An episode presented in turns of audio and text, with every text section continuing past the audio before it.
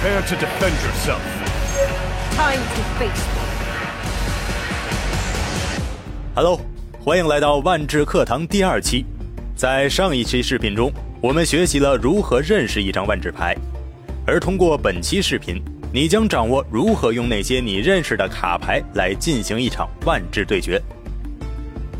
首先，让我们来熟悉一场万智牌对战中桌面的基本布局。这里是牌库，双方牌手的套牌就放在这儿，牌面向下。牌库下方的这片区域通常被用作坟场。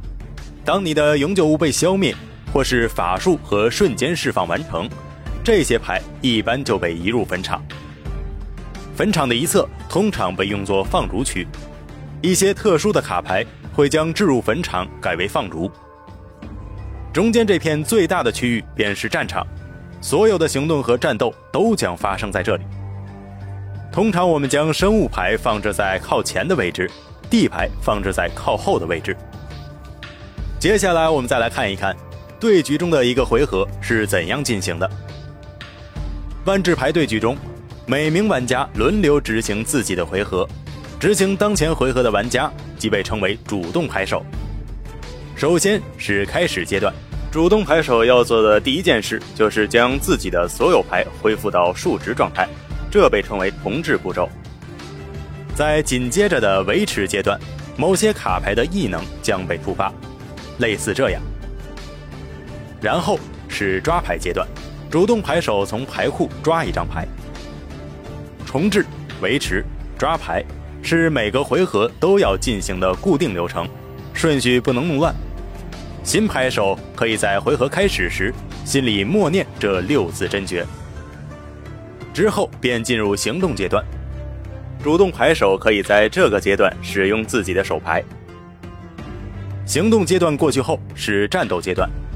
由于万智牌的战斗规则相对复杂，我们会在下个视频中展开讲解。战斗阶段之后，主动牌手又会进入另一个行动阶段，它被称为第二行动阶段。或者战斗后行动阶段，此时你能做的是和第一行动阶段一样。主动牌手执行完行动阶段，当前回合就将进入结束步骤。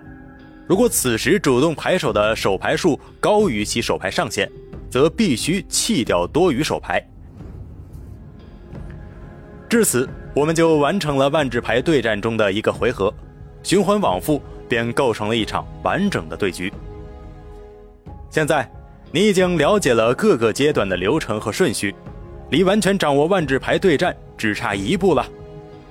在我们的官方微信公众号“万智牌 Magic” 中，会有更多关于万智牌的内容，以及定期的福利抽奖活动，奖品包括补充包、牌盒以及纪念周边，还可以寻找你附近的牌店，和更多志同道合的朋友一起学习万智牌。那今天的万智课堂就到这里了，可别忘了一键三连。学习效率陡增一倍哦！下期我们不见不散。